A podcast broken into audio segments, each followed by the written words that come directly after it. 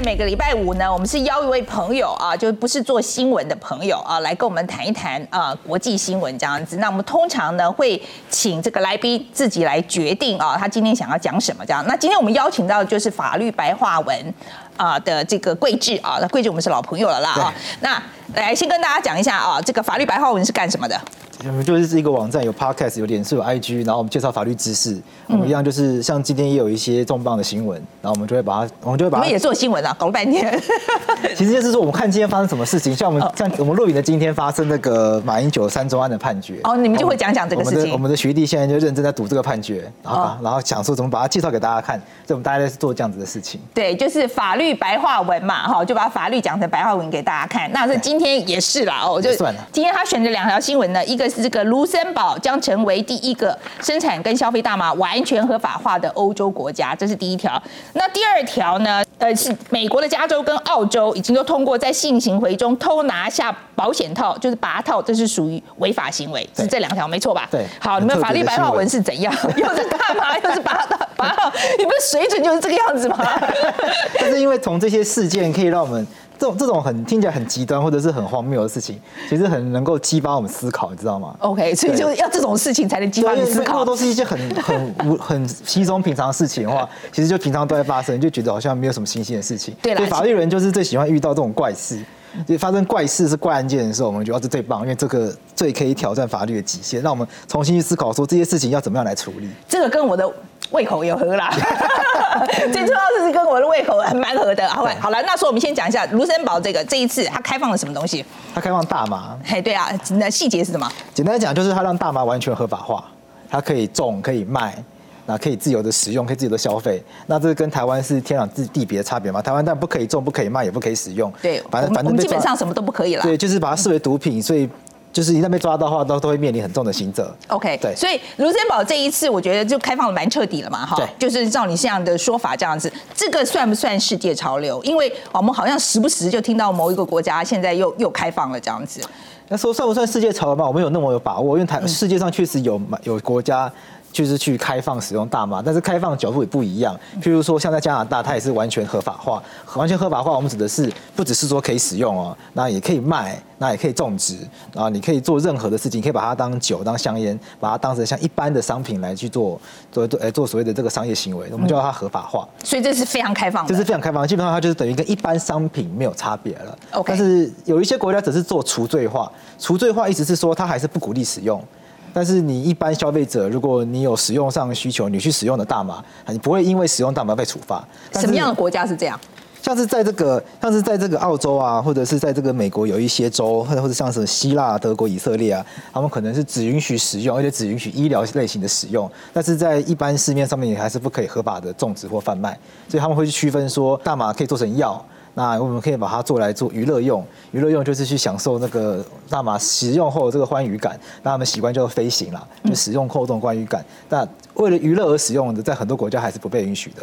但是越来越国家允许在医疗上面，为了去减轻病人的痛苦，因为现在大麻确实已经被证实，它可以减轻一些精神病精神病患他们因为精神疾病带来一些痛苦或不舒服的情况，所以在医疗上的使用，越来越多国家是开放的。OK，那从你的角度来看啊，就是法律的角度来看了，你为什么觉得，呃，这条新闻我们应该来谈一谈？我们重新来思考说，为什么我们要去禁止使用毒品？因为我们我们从小到大学的这个观念呢，大概就是说，毒品就是非常不好，毒品会伤身，会会导致国家的灭亡。可是我们很少去带大家认真思考，为什么毒品之所以毒在哪里？像范姐你是美国回来的，你就知道美国的毒品的字是 drug。嗯，对。对，那那那我们小时候学英文的时候，drug 其实也有药品的意思。所以换句话说，药跟毒是一字之隔，它是一线之隔，很非常的接近。换句话说，药物只要滥用，都有可能会成为毒，因为药本来就会伤害身体。或者我们从另外角度来想，就其实药本身常常是以毒攻毒的概念。所以毒品之所以为毒，其实我们要判断是说它有没有成瘾性，它有没有易滥用性，然后再加上这个毒品本身如果进入到这个市面上，它对于社会的危害性到底有多大？反反过来讲，现在所谓的毒品，譬如说吗啡、鸦片这些我们听过的，其实它在某些情况下还是在台湾会被当做药来使用。嗯，对，所以我想说，从大麻合法化的这个议题，其实我们可以借用这个机会去思考一下，说到底为什么大麻会被当成毒品？然后我们再进一步去思考，说到底为什么我们要去禁止使用毒品？我觉得这是一个利用这个机会去反思这个事情很好的一个机会。那这个就我觉得这是一个很值得大家一起来思考的意义，是因为我们所谓的毒品吸食毒品的人，其实如果我们能够正确掌握这个观念的话，我们会发现他其实是药物滥用的人，也就是说他因为滥用药物而让他自己身体受到一些病变伤害，所以很多国家它观念在转换，是说其实我没有必要去处罚使用。这些毒品的人，因为他们其实也算是一种病人，所以反反过来想，如果我们可以把他们治好的话，其实他们自然就不会再去使用这些药物了。嗯，所以他们这些国家在将大麻合法化之前呢，他们是先经历一个除罪化的阶段。他们认为，透过其他方法让去治好这些药物滥用、药物成瘾的人，那自然就会让他们从药物滥用的这个轮回中脱离出去，那自然使用。这个药物的人就会越来越少。那另外一个好处就是说，也许我们就有机会切断这些毒品跟黑道黑帮之间的关联。因为它是不被法律允许的，不被法律允许的东西，为什么大家还买得到？那它就一定有黑地下市场，有黑市。那这些黑市，我们就很坦然的面对，它通常都是黑道黑犯罪分子再去经营的。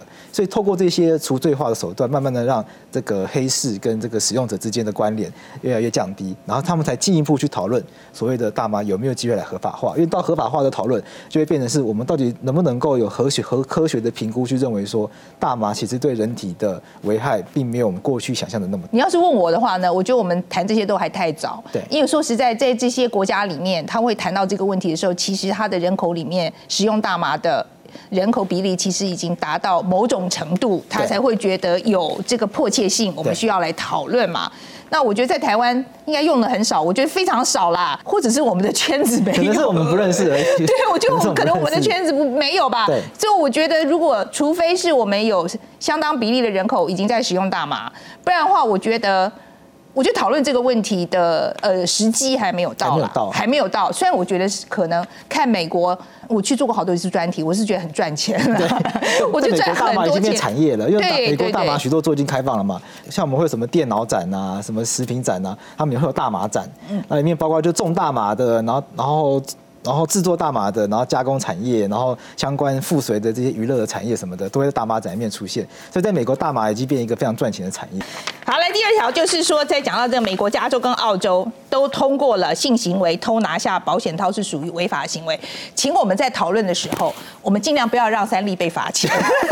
OK，好好好。那先讲一下好了了，这这两个地区的这个法律的这个细节，那为什么会会有这样一个这样一条法律出来？这会有这个法律，是因为他们有他们的国家的法律学者啊，以及法律专家发现有许多被害者，也就是在这个性行为的过程中，这个对方骗他有戴保险套，但是其实对方可能没有戴，或者是在措施发生到一半，对方就偷偷把它拔掉了。我想这在台湾也很常见啦。那这样子的一个行为，他们发现会造成被害人，譬如说在这个性行为之后呢，因为非常担心自己被传染疾病，所以会有会经历一段可能很长期的一个焦虑啊，或者是沮丧的一个心理上的压力，然后有一些。被害者会担心自己怀孕，甚至因为这样就怀孕了，因为这样子产生一些非预期的怀孕，所以对于这些被害者之后的一些人生造成很大的困扰，所以他们为了他们觉得这种行为应该是要立法来去遏制的，所以像是美国加州、然后澳洲、瑞士、德国都有做类似的立法，是禁止在这个性行为的过程中未经对方同意就将保险套取下。OK，那它其实还包含一种变形，是你也不可以。故意的去呃毁损保险套，譬如说我们常常听到的女生为了要留住男生，所以保险套戳洞让自己怀孕，这个其实也是被禁止的。我们先讲一下啊，这个也算世界潮流了嘛？因为我觉得这个问题好像最近我其实好像在好几部电影里面都看到有这个情节，对，所以是不是其实现在讨论的很多，在很多国家都在讨论。其实现在很多国家在讨论这个问题，但是我我稍微研究一下，我发现他们讨论这些问题是有个前提的，而这个前提台湾还没有，前提是他们国家认为所谓的。妨碍性自主。啊，前提是你没有取得对方的同意，就跟对方发生性关系，这样就算是妨碍性自主。可是，在台湾，在台湾是被害人或者是检察官，你要证明对方有用一些手段，强暴、胁迫手段来违反你的意愿的。OK。那在这个不同定义上下面，所以他们等一下，我们这个要再倒回去，我觉得我们再讲清楚一点。在国外的话是说，你必必须要非常明确的取得对方的同意，对不对？好，然后可是，在台湾它是倒过来的，它变成被害人要。证明就是加害人有做一些行为，对，有做一些违反，有做一些行为，让我不得不跟他发生性关系，对，所以说这两个是有很大的区别，其实有很大的区别。对对。那在这个概念下面，他们就发展出说，哦，我当初答应同意跟你发生性关系，是同意用保险套跟你发生性关系，所以你今天突然把它偷偷把它拿掉，或者偷偷把它弄坏，哎，那就是未经我同意的行为，所以它又会让你的性行为变成违法的。OK，对好，我会觉得你如何证明故意，他是故意拔下来的，或是故意毁损？我这个故意怎么证明？对，这就是这也是很多人在质疑的地方，就是说有时候法律的利益良良善，可是真的有办法执行吗？因为你定一个法律没有牙齿，那个法律是假的，跟纸老虎一样，大家就不会害怕。那确实这个法律它有一样的困境，就是譬如像是立了这些法律的国家，可能像瑞士，它就是立了很久之后呢，它才终于有一位这个男性因为这样被起诉，所以他会确起诉有定罪吗？哎，这个就没有查到，但只知道他被起诉。对，那问题就在于说举证很困难，因为发生性行为的当下，实际上到底发生了什么事情，其实是不为外人所知的。哦 OK，好，那这些国家在罚的时候，它到底是刑事责任还是民事责任？像有一些国家就会把它定成刑事责任，就是说你一旦偷拔套，它你就是刑事责任，面临的就是罚金甚至是坐牢。但是像加州，它选择就是民事责任的路径。那加州他们的概念就是说，被害人不被害人有时候他觉得他受到了伤害，可是他可能还是很很爱这个男朋友女朋友，所以他并不希望做对方去坐牢。